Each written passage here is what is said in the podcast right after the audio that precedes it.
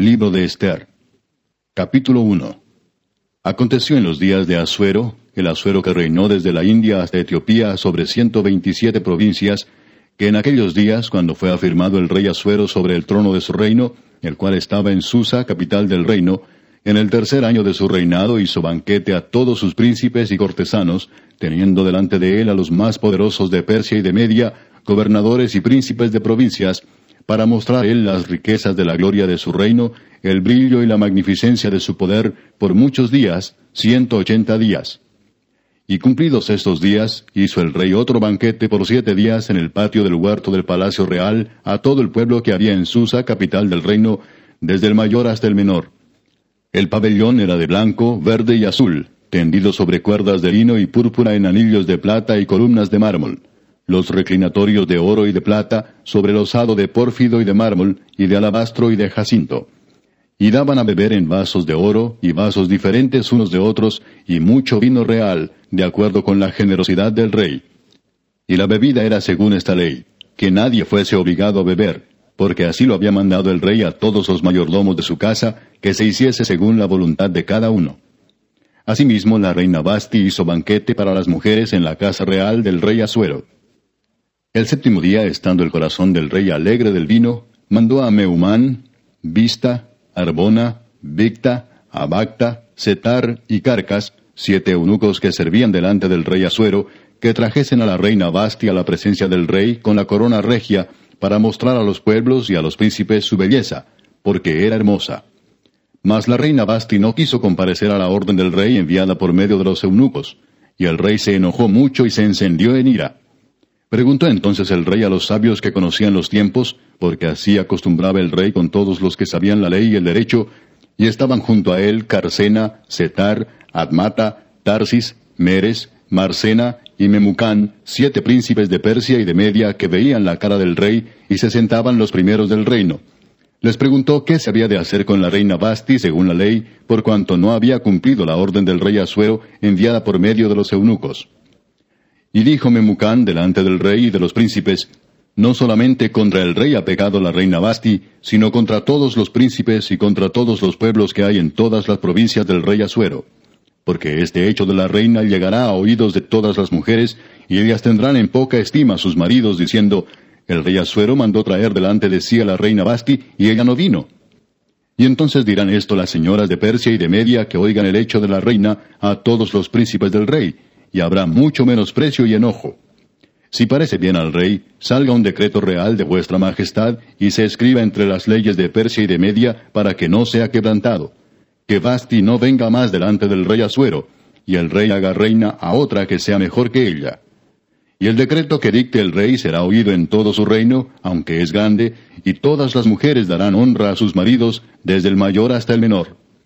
Agradó esta palabra a los ojos del rey y de los príncipes, e hizo el rey conforme al dicho de Memucán, pues envió cartas a todas las provincias del rey, a cada provincia conforme a su escritura, y a cada pueblo conforme a su lenguaje, diciendo que todo hombre afirmase su autoridad en su casa, y que se publicase esto en la lengua de su pueblo. Capítulo 2 Pasadas estas cosas, sosegada ya la ira del rey Asuero, se acordó de Basti y de lo que ella había hecho y de la sentencia contra ella. Y dijeron los criados del rey, sus cortesanos, busquen para el rey jóvenes vírgenes de buen parecer, y ponga el rey personas en todas las provincias de su reino que lleven a todas las jóvenes vírgenes de buen parecer a Susa, residencia real, a la casa de las mujeres, al cuidado de Egay, eunuco del rey, guarda de las mujeres, y que les den sus atavíos. Y la doncella que agrade a los ojos del rey, reine en lugar de Basti. Esto agradó a los ojos del rey, y lo hizo así. Había en Susa, residencia real, un varón judío cuyo nombre era Mardoqueo, hijo de Jair, hijo de Simei, hijo de Cis, del linaje de Benjamín, el cual había sido transportado de Jerusalén con los cautivos que fueron llevados con Jeconías, rey de Judá, a quien hizo transportar Nabucodonosor, rey de Babilonia. Y había criado a Adasa, es decir, Esther, hija de su tío, porque era huérfana, y la joven era de hermosa figura y de buen parecer. Cuando su padre y su madre murieron, Mardoqueo la adoptó como hija suya. Sucedió pues que cuando se divulgó el mandamiento y decreto del rey, y habían reunido a muchas doncellas en Susa, residencia real, a cargo de Egay, Esther también fue llevada a la casa del rey, al cuidado de Egay, guarda de las mujeres. Y la doncella agradó a sus ojos, y halló gracia delante de él, por lo que hizo darle prontamente atavíos y alimentos, y le dio también siete doncellas especiales de la casa del rey, y la llevó con sus doncellas a lo mejor de la casa de las mujeres. Esther no declaró cuál era su pueblo ni su parentela, porque Mardoqueo le había mandado que no lo declarase. Y cada día Mardoqueo se paseaba delante del patio de la casa de las mujeres para saber cómo le iba a Esther y cómo la trataban. Y cuando llegaba el tiempo de cada una de las doncellas para venir al rey Asuero, después de haber estado doce meses conforme a la ley acerca de las mujeres, pues así se cumplía el tiempo de sus atavíos, esto es, seis meses con óleo de mirra y seis meses con perfumes aromáticos y afeites de mujeres, entonces la doncella venía así al rey, todo lo que ella pedía se le daba para venir ataviada con ello desde la casa de las mujeres hasta la casa del rey. Ella venía por la tarde y a la mañana siguiente volvía a la casa segunda de las mujeres, al cargo de Saasgas, eunuco del rey, guarda de las concubinas. No venía más al rey, salvo si el rey la quería y era llamada por nombre. Cuando le llegó a Esther, hija de Abiail, tío de Mardoqueo, quien la había tomado por hija, el tiempo de venir al rey, ninguna cosa procuró sino lo que dijo Egay, eunuco del rey, guarda de las mujeres, y ganaba Esther el favor de todos los que la veían. Fue pues Esther llevada al rey Asuero a su casa real en el mes décimo, que es el mes de Tebet, en el año séptimo de su reinado. Y el rey amó a Esther más que a todas las otras mujeres, y halló ella gracia y benevolencia delante de él más que todas las demás vírgenes, y puso la corona real en su cabeza, y la hizo reina en lugar de Basti. Hizo luego el rey un gran banquete a todos sus príncipes y siervos, el banquete de Esther. Y disminuyó tributos a las provincias, e hizo y dio mercedes conforme a la generosidad real. Cuando las vírgenes eran reunidas la segunda vez, Mardoqueo estaba sentado a la puerta del rey. Y Esther, según le había mandado Mardoqueo, no había declarado su nación ni su pueblo, porque Esther hacía lo que decía Mardoqueo como cuando él la educaba. En aquellos días, estando Mardoqueo sentado a la puerta del rey, se enojaron Victán y Teres, dos eunucos del rey, de la guardia de la puerta, y procuraban poner mano en el rey Asuero. Cuando Mardoqueo entendió esto, lo denunció a la reina Esther, y Esther lo dijo al rey en nombre de Mardoqueo. Se hizo investigación del asunto y fue hallado cierto. Por tanto, los dos eunucos fueron colgados en una horca, y fue escrito el caso en el libro de las crónicas del rey. Capítulo 3 Después de estas cosas el rey Asuero engrandeció a Amán, hijo de Amedata, a Gageo, y lo honró y puso su silla sobre todos los príncipes que estaban con él. Y todos los siervos del rey que estaban a la puerta del rey se arrodillaban y se inclinaban ante Amán, porque así lo había mandado el rey. Pero Mardoqueo ni se arrodillaba ni se humillaba.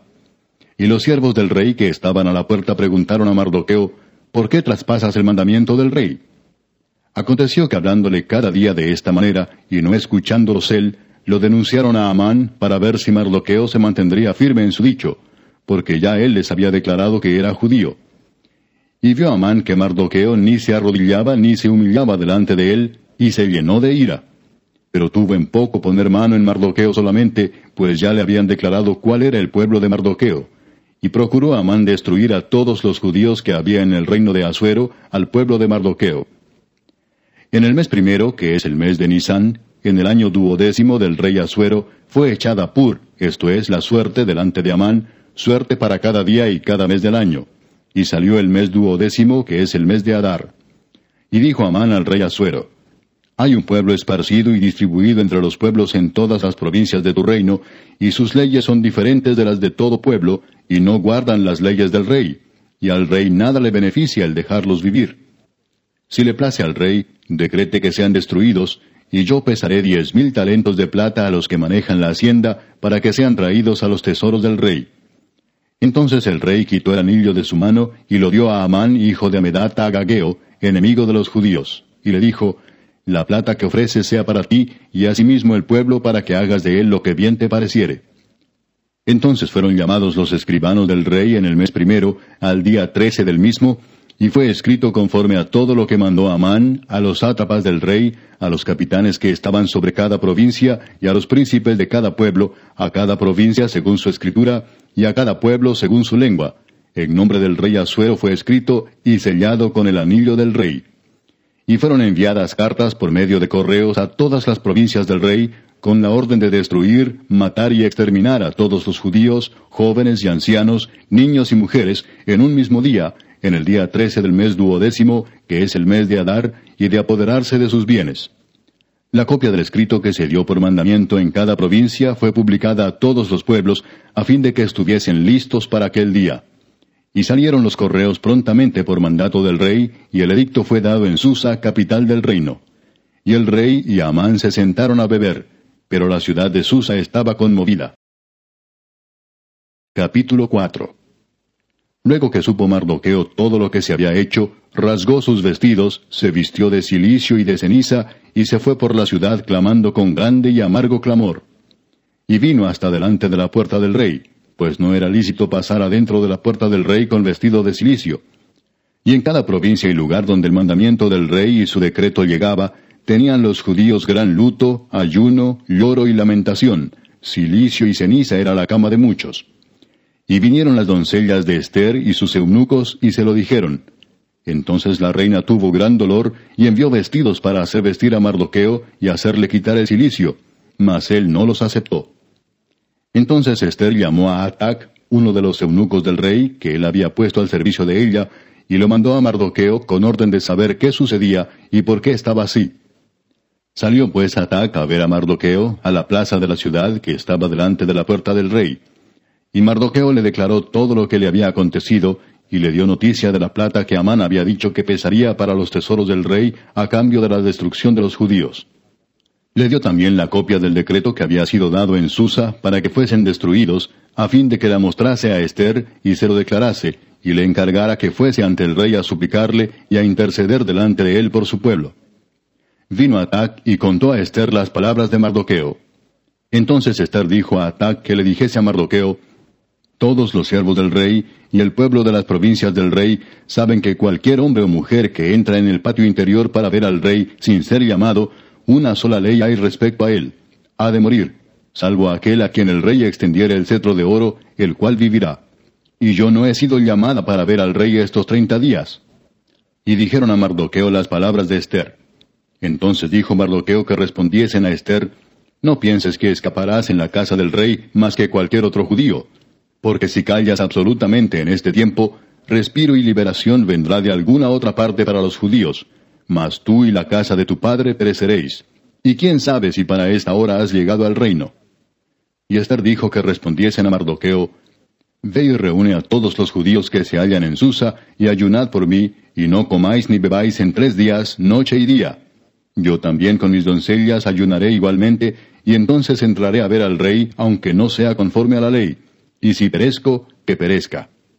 Entonces Mardoqueo fue e hizo conforme a todo lo que le mandó Esther. Capítulo 5 Aconteció que al tercer día se vistió Esther su vestido real y entró en el patio interior de la casa del rey, enfrente del aposento del rey, y estaba el rey sentado en su trono en el aposento real, enfrente de la puerta del aposento.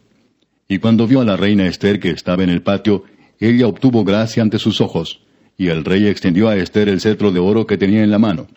Entonces vino Esther y tocó la punta del cetro. Dijo el rey, ¿Qué tienes, reina Esther, y cuál es tu petición? Hasta la mitad del reino se te dará. Y Esther dijo, Si place al rey, vengan hoy el rey y Amán al banquete que he preparado para el rey. Respondió el rey, Daos prisa, llamad a Amán para hacer lo que Esther ha dicho. Vino pues el rey con Amán al banquete que Esther dispuso. Y dijo el rey a Esther en el banquete mientras bebían vino, ¿Cuál es tu petición y te será otorgada? ¿Cuál es tu demanda? Aunque sea la mitad del reino te será concedida. Entonces respondió Esther y dijo, Mi petición y mi demanda es esta. Si he hallado gracia ante los ojos del rey, y si place al rey otorgar mi petición y conceder mi demanda, que venga el rey con Amán a otro banquete que les prepararé, y mañana haré conforme a lo que el rey ha mandado. Y salió Amán aquel día contento y alegre de corazón. Pero cuando vio a Mardoqueo a la puerta del palacio del rey, que no se levantaba ni se movía de su lugar, se llenó de ira contra Mardoqueo. Pero se refrenó Amán, y vino a su casa, y mandó llamar a sus amigos y a Ceres su mujer, y les refirió a Amán la gloria de sus riquezas, y la multitud de sus hijos, y todas las cosas con que el rey le había engrandecido, y con que le había honrado sobre los príncipes y siervos del rey. Y añadió Amán, También la reina Esther a ninguno hizo venir con el rey al banquete que ella dispuso, sino a mí. Y también para mañana estoy convidado por ella con el rey. Pero todo esto de nada me sirve cada vez que veo al judío Mardoqueo sentado a la puerta del rey. Y le dijo Ceres su mujer y todos sus amigos, hagan una horca de cincuenta codos de altura, y mañana di al rey que cuelguen a Mardoqueo en ella, y entra alegre con el rey al banquete. Y agradó esto a los ojos de Amán, e hizo preparar la horca. Capítulo 6 Aquella misma noche se le fue el sueño al rey, y dijo que le trajesen el libro de las memorias y crónicas, y que las leyeran en su presencia. Entonces hallaron escrito que Mardoqueo había denunciado el complot de Victán y de Teres, dos eunucos del rey, de la guardia de la puerta, que habían procurado poner mano en el rey Asuero. Y dijo el rey, ¿qué honra o qué distinción se hizo a Mardoqueo por esto? Y respondieron los servidores del rey, sus oficiales, nada se ha hecho con él. Entonces dijo el rey, ¿quién está en el patio? Y Amán había venido al patio exterior de la casa real para hablarle al rey para que hiciese colgar a Mardoqueo en la horca que él le tenía preparada. Y los servidores del rey le respondieron, He aquí Amán está en el patio. Y el rey dijo, Que entre. Entró pues Amán, y el rey le dijo, ¿Qué se hará al hombre cuya honra desea el rey? Y dijo Amán en su corazón, ¿A quién deseará el rey honrar más que a mí? Y respondió Amán al rey, Para el varón cuya honra desea el rey, traigan el vestido real de que el rey se viste, y el caballo en que el rey cabalga, y la corona real que está puesta en su cabeza. Y den el vestido y el caballo en mano de alguno de los príncipes más nobles del rey, y vistan a aquel varón cuya honra desea el rey, y llévenlo en el caballo por la plaza de la ciudad, y pregonen delante de él. Así se hará al varón cuya honra desea el rey.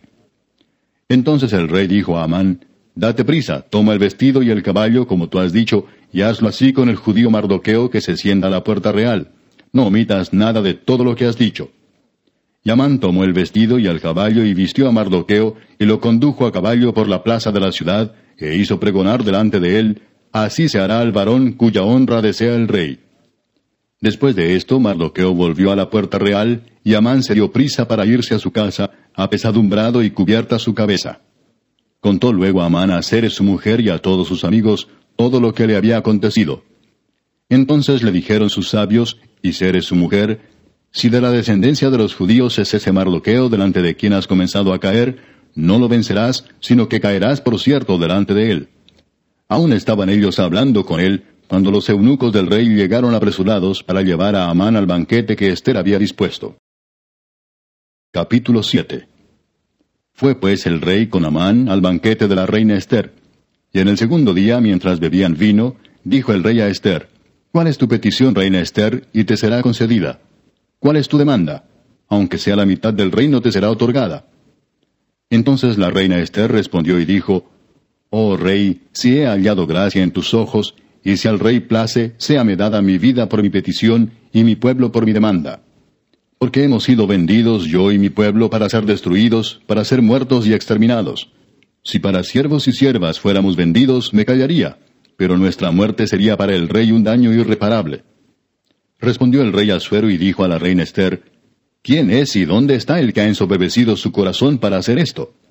Esther dijo, el enemigo y adversario es este malvado Amán. Entonces se turbó Amán delante del rey y de la reina. Luego el rey se levantó del banquete, encendido en ira, y se fue al huerto del palacio, y se quedó Amán para suplicarle a la reina Esther por su vida, porque vio que estaba resuelto para él el mal de parte del rey. Después el rey volvió del huerto del palacio al aposento del banquete, y Amán había caído sobre el lecho en que estaba Esther. Entonces dijo el rey, ¿Querrás también violar a la reina en mi propia casa? Al proferir el rey esta palabra, le cubrieron el rostro a Amán. Y dijo Arbona, uno de los eunucos que servían al rey, He aquí en casa de Amán la horca de cincuenta codos de altura que hizo Amán para Mardoqueo, el cual había hablado bien por el rey. Entonces el rey dijo, Colgadlo en ella. Así colgaron a Amán en la horca que él había hecho preparar para Mardoqueo, y se apaciguó la ira del rey. Capítulo 8 el mismo día el rey Asuero dio a la reina Esther la casa de Amán, enemigo de los judíos. Y Mardoqueo vino delante del rey, porque Esther le declaró lo que él era respecto de ella. Y se quitó el rey el anillo que recogió de Amán, y lo dio a Mardoqueo. Y Esther puso a Mardoqueo sobre la casa de Amán. Volvió luego Esther a hablar delante del rey, y se echó a sus pies llorando y rogándole que hiciese nula la maldad de Amán Agageo y su designio que había tramado contra los judíos. Entonces el rey extendió a Esther el cetro de oro, y Esther se levantó y se puso en pie delante del rey y dijo, Si place al rey, y si he hallado gracia delante de él, y si le parece acertado al rey, y yo soy agradable a sus ojos, que se dé orden escrita para revocar las cartas que autorizan la trama de Amán, hijo de Amedata Agageo, que escribió para destruir a los judíos que están en todas las provincias del rey. Porque ¿cómo podré yo ver el mal que alcanzará mi pueblo? ¿Cómo podré yo ver la destrucción de mi nación? Respondió el rey Asuero a la reina Esther y a el judío, He aquí yo he dado a Esther la casa de Amán, y a él han colgado en la horca, por cuanto extendió su mano contra los judíos. Escribid pues vosotros a los judíos como bien os pareciere, en nombre del rey, y selladlo con el anillo del rey, porque un edicto que se escribe en nombre del rey y se sella con el anillo del rey, no puede ser revocado. Entonces fueron llamados los escribanos del rey en el mes tercero, que es Sivan, a los veintitrés días de ese mes, y se escribió conforme a todo lo que mandó Mardoqueo a los judíos y a los sátrapas, los capitanes y los príncipes de las provincias que había desde la India hasta Etiopía, ciento veintisiete provincias, a cada provincia según su escritura, y a cada pueblo conforme a su lengua, a los judíos también conforme a su escritura y lengua.